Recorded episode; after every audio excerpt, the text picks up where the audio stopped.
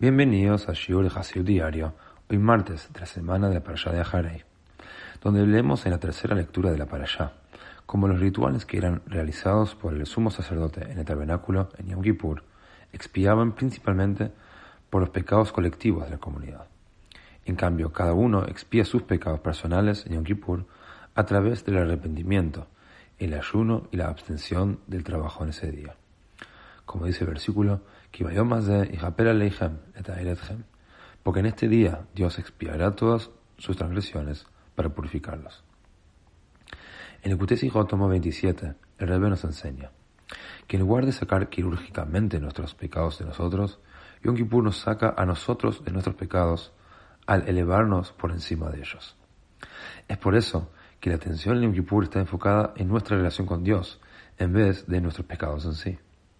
Lo que se requiere de nosotros en este día es que anhelemos de conciliarnos con Dios en un sentido general y que expresemos este deseo respetando Yom Kippur apropiadamente.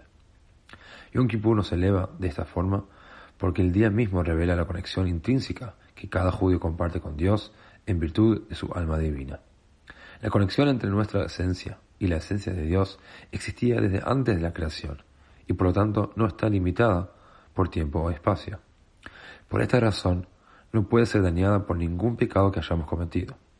Resulta entonces que el mismo día de Yom Kippur, al revelar esta conexión intrínseca entre nosotros y Dios, borra nuestros pecados, dejando la cuenta completamente limpia.